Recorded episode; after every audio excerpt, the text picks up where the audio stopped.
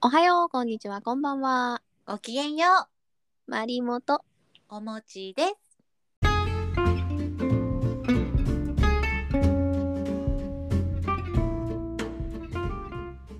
はい、今回で3回目 ?3 回目かな？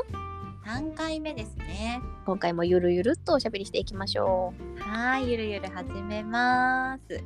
前回のトークで私ちょっと盛大な前振りをしているんだけれども、う。あ、そうだったね。そうそうそう。まあちょっとそこにね行く前にうんうんうん。なんかやってたスポーツとかある？私、あれで小学校から考えると結構いろいろやってて、小学生の頃はね、水泳とラグビーやってて、ラグビーやってたの？ラグビーやってたんだよ。結構長年のなんか幼馴染レベルの友人語ってきてたけど初めて知ったよ。あれ、そうだっけ？え、ラグビーやってるって言わなかったっけ？え、初耳だよ私。え、それこそあれ、オリンピックじゃないや、ラグビーのワールドカップ2019年の時にさ、なんか、あれ？言わなかった？え言ってたのかな？あれだよね。うちにさ見に来てくれたよね一緒に。試合見たよねあ、そうそう、みんなでタコパしながら試合見たじゃん。あの時言ったと思うんだけどな。えー、ちょっとじゃあ私の脳細胞が死んでる可能性もあるけどでもちょっと意外すぎてびっくりしています そうそうそう。あとはね、中学から、あの、部活でバドミントンやってたよ。うんそれはねそれは知ってるそれは知って知っるてた？ありがとう。そうお餅は何かやってたんだっけ？私はね子供の時は習い事でスイミングとあと空手をやってた。空手やってたんだ。好きじゃなかった。私には合ってなかった。空手って人殴るの？殴る組手もしたし型っていうその一連のな動作をやるのもやってたし、あれだよね、去年のオリンピックで日本人の女性が銀メダル取ったやつ。あーかっこよかったね。ねえかっこよかったよね。でもああいうのをやってたよあ、全然イメージにないね。もう父親が結構もともと剣道をやってたり本人も空手をやってたり、武道をやってる人だったから子供にもこう精神と、まあ、肉体のために何か武道をっていう教育方針で姉と私は習ってたねそうなんだ。いやでも合わなかったからすぐやめましたもう 父親とここまで昇級したらやめていいっていう、まあ、黒帯っていうのが目標があったからもう爆速で取ってすぐやめましたね。まあ最低限なんだろう処方はできますって感じかなもちろんそれにまでも結構ランクがいろいろあるんだけど白帯から始まって私の習ってるところだと黄色緑茶色黒とかでへえ、カラフルだね。そうなのよ意外とカラフルなの。懐かしいね。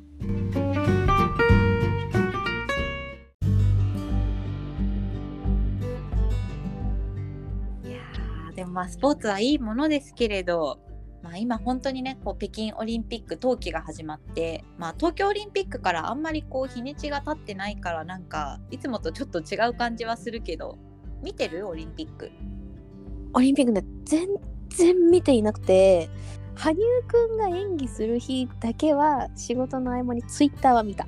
羽生くんどうだったのかなと思って。それが聞けただけでももういいですもういい北京オリンピックですもう十分ですありがとう。ありがとう。もう本当に私あの昔からフィギュアスケートが大好きでそれで母親があのプルシェンコさんっていうあのはい男子の。皇帝と呼ばれる選はい手が大好きだったので、子供の頃から母親と男子のフィギュアを見てたんだけどもう羽生くんがね4回転半にチャレンジしてもうやりきったってインタビューでい言ってたのよ彼が。そうもう本当に頑張りましたやりきったって言い切っててそこがもうかっこよくて泣いたね彼の場合っていろんなものをこう背負ってるじゃないきっと。で金メダルを2連覇してで国民の期待もあっての中でやりきったってはっきり言えるのがもう本当にかっこいいなと思って。そもそもさ、あと4回転半、クワッドアクセルだっけ、あれって飛んだ人はいるの？えっとね練習とかではそれこそプルシェンコさんとか4回転半とかなんか5回転も練習では成功したとかいう噂は結構あるんだけれどその国際スケート連盟のえっと、管理している大会では一回も認められたことがなかった。あそうなんだ。だからまあ要は公式記録として飛んだのはもう羽生くんが初めてっていうことになるかな。本当に前人未到っていうことなんだね。人間じゃないよなんか。褒め言葉かわからないけど人間じゃないのよ。まあ大舞台ではうまくいかなかったけどそこまで果敢にチャレンジして本人はやりきったって言ってるんだこれ以上ないぐらい頑張りましたもんって言っててあ本当に頑張って頑張って頑張ってあーみたいな。そうなんだ。もちろんなんかその挑戦にね結果がこう銀メダルとかついてくればきっともっと良かったのかもしれないけどでもすごくこう演技に感動したしもう私としてはもう良かった。羽生くんの演技仕入れてみようかないやー見てください。あの YouTube とかにもね公式で上がってると思う。去去年とか去年じゃないか。昔のはね公式で上がってたりするから今も見れるんじゃないかな今年も。わかりました。もうそこまで言われたら見ないとね。もう見てください。でもメダルを取ったねもう宇野昌磨くんも鍵山優真くんももう全部見てほしい。その鍵山さんっていうのは今回初めてお名前を聞いたんですけれども若い方？そうまだね18歳の高校3年生です。こっからバシバシ来るかもしれないってことね。そうなの。男子フィギュアは層が厚いのよ。へえ。宇野くんが多分今23歳とかで、羽生くんが27歳だから、うん。層が厚いのよ。なんかね自分たちにとっては浅田真央さんが多分私たちと同じ年でしょ？あの時代を一緒に生きてた感動ってすごかったじゃない？すごかったね。もう真央ちゃん。ねえ。でそれが終わってスポーツって時代が変わるの早いなとか思ってたらもう次の子たちがどんどん出てきてるわけね。どんどんさこう活躍する人たちがさ自分たちより年下になっていくのってなんか良くも悪くも胸にくるよね。感慨深いね。そうそうそうそう本当に感慨深い同世代が頑張ってる仲間が頑張ってるじゃなくてあの子があのちっちゃかった子が頑張ってるみたいな親戚のおばちゃん目線になってくるっていやそうなのそうなの。もうなんか年々私涙腺が緩くなっててさ高校野球とかなんか泣けてきちゃうんだよね。へえちょっと歌っとくじゃああ栄光は君に輝くこう言葉では言えないものを乗せて乗せて発信できるからいいよね歌は。そうよ。私一人で車運転してたらもう大音量で歌かけて歌ってるからね。今日も浜崎あゆみをずっと歌ってたから。あ浜崎あゆみの何歌ってたんですか？Spotify でシャッフル再生な感じでね出てきたものをあ。9割歌ってましたよ。もうまさに世代だからね私たちね。ねドンピシャあゆ世代ですねあゆと宇多田ヒカルさんもね。最強でしたねその2トップ。今もすごい活躍されてるけど。いやそうそうでもあの時のこう本当に二大巨頭のバッチバチな感じすごかったよね。あれはねほんと今の若い子にもう見せてあげたいね。知ってほしい。あのあの時代のあゆとあの時代の宇多田さんをこう見てほしい。絶対王者だったもんね2人ともがそうもう2人ともアルバムがあの頃まだ CD が売れる時代だからさ。宇多田ヒカルさんなんか400万枚とかじゃなかった？えそうそうそうなんか異次元な枚数だよね。そうであゆも出すもの出すもの全部100万枚超えなんだよ。だってそしてねあゆめちゃめちゃ可愛いですよ。本当に。かわいい。お人形さんだもんね。そうで歌声もちょっと儚げだったりか弱い乙女な感じがあったり力強さもあったりっていうねメッセージ性もすごい強い歌詞も作られてたからあれはハマっちゃうんですよね思春期の子たち。ちょっと背伸びした恋みたいなのをうん。あゆが歌ってるから、こう憧れも含めてあいつかこういう儚いけどこんな恋するのかなみたいな。で生きていく葛藤とかもね歌ってみたり。また話がほそれてしまいましたよちょっとどんどんもうは話がそれてしまった。あれ最初ちょっとオリンピックで話してたはずなんだけど。今回さお感動するオリンピックにちょっと物議を醸した問題があったからここで話したいんだけどいいかな？あどうぞどうぞ。高梨沙羅選手のうん。メイク問題ってニュース見た？あのスキージャンプのメイクバッチリ昔から決めててなんでメイクしてんだみたいなそうなの。なんかメイクしてる暇あったら練習しろとかすごい SNS で彼女が叩かれてしまっていてもう私それ許せないと思って。何なんだろう。もともとその高梨選手がもっと10代の高校生とかうん。そういう時代にメイクしてたのが気に食わなかったのかな。そういうことを言ってくる神経というか考えてることがあんまりわからないんだけどスポーツ選手がメイクしちゃいけない理由って何？どこにあるの？みたいな。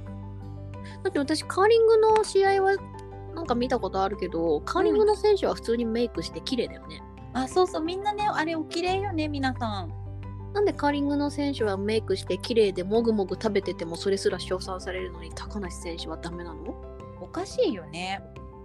そこはねやっぱり若い女の子でまあ10代の女なんか化粧すんじゃねえスポーツすんだったらスポーツだけしてろみたいなそういう下げすみ入ってんじゃないかなと思うなんていうのビューティーバイアスというか良くないよね。うーんスポーツだってやっぱり人生の中にスポーツがあるわけでメイクをしたり他のね食べたり寝たりだって全部含めてその人の人生でメイクって見た目がね華やかになるけどそれって心にもすごくいい影響があると私は思っているから本人がねやらされてるんじゃなくて楽しくやってるんだったらすごくいいことだと思うし私結構こうメイクオタクというか化粧品大好きなんだけど彼女のメイクを見てるとすごくこう本人で研究してなんか楽しんでやってるんじゃないかなって思うからそういう批判があることになんかびっくりだし悲しかった。こう私なんかのレベルだと日本のトップを走るようなレベルじゃないけどそんなアマチュアでバドミントンとかその勝負事やってる時に、一瞬でも弱気になったら負けるんだよ、絶対その試合。っうんてことはメンタルってめちゃくちゃ影響するじゃない。うんうんうんだったら他の人が験担ぎで前日に勝つたびに行くぞってやるようなのと同じでうん自分はここでバッチリメイク決めた気分バッチリ整えた。だからメンタル最高みたいなところに持っていけるんだったら全く問題ないよね。全く問題ないしむしろすごくいいことだよね。そうだよね。ルーティーンと同じじゃん。それこそ、あのラグビーの五郎丸選手がキック入れる前にやってるルーティーンと同じでしょ？うんうんうんうんそれを他人がとやかく言う資格なんかも全くないしそんなもんに耳を傾ける必要もゼロだね。全くないね。うん。数日前に電車乗っててうん。あの小太りの50、60ぐらいのおじちゃんがね目の前に座ったの。うんうんで何食わぬ顔で普通に携帯いじってうん。あ別にあの最初何も気にしてなかったんだよ。でうん。私も携帯をいじってたんだけどさ。うんうんふって前見上げたらそのおじちゃんネイルめっちゃ決めてて。わーお。でしかもそのネイルがただ色のせてるんじゃなくってなんだろう 3D というかえ？立体的にいろいろ乗せてんの。全部の指に。わーお。最高にクールだなと思ってね。すごく尊敬しちゃった。普通の男性の格好をして普通にあの別にスタイルも気にしてなくえ気にしてなくて変だけどうんうん。まああるがままの感じだよ。普通のおじちゃん。ネイルはバッチリ決めてる。かっこよすぎでしょこの人って思ってね。今やっぱり日本だとさまだまだ男性の、まあ、化粧だったり美容とかってあのちょっと変な目で見られたりっていうこともあるとは思うけどうん。自分はこれがやりたいんだだからやるっていうのをこう実行できてる人って私すごいかっこいいと思う。その芯の強さがね本当に憧れるよね、いやーしびれるね。ああいう人になりたいなって思った。なりたい。やっぱそうありたいよね。そうそうありたいね。心が強い人間になりたいね。どうしてもさこうそう思ってもこう人の目とかを気にしちゃってさこう思われるかなとかでさ二の足踏んじゃうことって結構あるけど、人がどう思うかより自分がどうしたいかだよね。すごく大切なことだね。なんかいいいい気づきだったなオリンピック見てて。まあ、今年のオリンピックは結構そうやっていろいろいいこともちょっと物議を醸すこともあったけれど、うんなんか過去のオリンピックとかどうだった？なんか見てて思い出になることある？過去のオリンピックか。いやきっといろいろ見て感動してるんだけど私すぐ忘れちゃうんだよね。まあ次から次へと来るしね。そうそうそう。でオリンピック名場面みたいなのでさあのダイジェスト版でそれだけで泣いてしまうから私は。コスパがいいな。コスパがいいんですよ東京オリンピックは見てた？あー何かしらは見てたかな。でも全然思い出せないな。池江選手が水泳のリレーで復活したとかは、ねうん感動したし。ただね私そのバドミントンどうだろうって思って見てたけどバドミントンの桃田選手がもう早々にね こけてしまったのでそれがショックすぎて。確かに。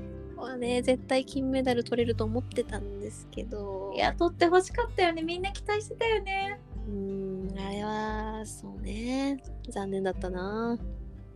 でもまあまだまだ活躍される選手だと思うので期待はしてますよ。そうですね。怪我に気をつけて頑張ってほしいですね。ただなんかなんとなく振り返るとさうん。去年東京2020をやりましたけどうん。正直そんなに盛り上がんなかったよね。これはさ私たち一般人だから本当に生活者の感覚としてもう言わせてもらうとやっぱ盛り上がらなかった悲しいけどねえ。それでいくと2019年のラグビーワールドカップはめちゃくちゃ楽しかったよね。あれはなんかあれこそさ国が一つになったよね。そうなんだよ。ワンチームだったんだよあれは。あれが良かったな。ああいうオリンピックになったら良かったんだけどな。ねえもうコロナは仕方ないとは言いつつさ、うん、ラグビーほんと良かったよねうん、なんかごめんね今日ラグビーの話題いっぱい出してる気がするんだけど。いやでも私も感動したしさやっぱみんなで見たのも楽しかったしね。そう。あのー2019年スコットランドっていう強豪チームを倒したのもすごかったんだけどその前にあの日本代表がね南アフリカをね倒した試合があるんですよワールドカップじゃなくて。うんうん。それはぜひダイジェスト版でいいから見てほしい。最後のワンワントライ。南アフリカとのワン最後ね。何がすごいってラグビーってトライを入れた後にキックができるんだけどそれぞれの点数が違うんですよ、へえキックで入る得点とトライで入る得点違ってトライあのボールを運んでラインよりそうそうそう。ラインの先に、えー、ときちんと地面につけると7点でかい点数入るのね、でキックだとあのー何点だ2点3点？とかなんだけど南アフリカとの接戦をした時にうん最後までそのトライで絶対に勝つんだっていうチョイスをするのよ。キックで逃げるんじゃなくて。うわっていうので粘って粘って粘ってトライ決めるっていうね。もう本当に全世界が発狂するぐらいニュースになった試合があるんでねぜひ見てください。ー見ます。そうこれワールドカップより前の話だからあのスポーツニュースでは絶対取り上げてるんだけど興味ない人はさらっとこう 流してるはずなのよ。そうなんか今日ね勝った事実っていうのはなんかワールドカップの時も話題になってたからさ。ねどこどこに勝ったぞみたいなね。うん。うん、トーナメント出るぞみたいな。そうそういうドラマがあってさらに日本開催だったから日本のラグビーファンがもうワールドカップめちゃくちゃ楽しみだけどどうなっちゃうのどうなっちゃうのとか思ってたら盛り上がってくれたっていうね。たまに TikTok とかでも流れてくるから。本当はやっぱりそうみんなの心に残ってるんだねそのシーンが。あれは何回見ても私は大号泣しますね。本当にひたむきにさ一生懸命頑張る姿って胸を打つよね。応援したくなるしさそういう姿がねやっぱりオリンピックで我々一般人が見たいものだよね。まっさらで同じところに向かって一生懸命頑張るっていう。まあまだ北京オリンピックもまだまだあるよね。まだまだ続くね。この後なんだろう一番目玉の競技だとなんだろうね日本の選手が出るやつ。えフィギュア終わっちゃったんでしょ？羽生くんは女子フィギュアがまだ残ってるかな。正直選手が私わからない 真央ちゃんの後からもうわからない？うん、うん、全然わかんないかも。ちょっとまた永久にフィギュアの話しちゃうと思うから ちょっとそろそろ締めに入ろうかな今日は。そうねフィギュアはじゃあまた女子フィギュアが終わった後にでも。また聞いてくれるかしら。フィギュアその2ということでね。ありがとうございますじゃあまあ今回はねちょっとオリンピック、まあ、タイムリーだしねちょっとそれを切り口にいろいろスポーツラグビーも含めてねいろいろ話してきたわけなんですけれどやっぱりちょっと繰り返しになっちゃうけど本当にやりきったとかもう一つに向かって頑張るっていうその姿としてはすごく見ていてかっこいいなと思うし自分もそれぐらい胸を張ってやりきった頑張ったって言いたいなって思いました。そうだね。前回のあの配信の時に今年2022年の抱負も決めたことですから、我々はとりあえずはまずねその目標に向かって頑張っていきましょそうだね。私たちは私たちにできることでこれを聞いてくれてる人も、自分たちの目標とか、ね、何かに向かってう、一緒に頑張りましょそうですね。みんな一緒に頑張っていきましょうそうちょっと2週連続頑張ろうみたいになっちゃったけど。いいよね。頑張るのは大事だよね。うまあ頑張りすぎた時にはちょっと休憩は大事ですから。そんな時には横浜の街でもふらふら歩いて気分転換してください。実は私たちインスタのアカウントもやっていて横浜のいろんな景色とか美味しいものとかどんどん上げていく予定なのでそちらもチェックよろしくお願いします。お願いします横浜サーティーズで検索していただければすぐ出てきますはいそちらもぜひチェックしてみてくださいはいフォローといいねよろしくお願いしますお願いします。はい。というわけで、今日の配信はここで終了にします。じゃあ皆さんまた次の配信まで、えー、と楽しく毎日を過ごしてください。以上、まりもと。お餅でした Have a nice day.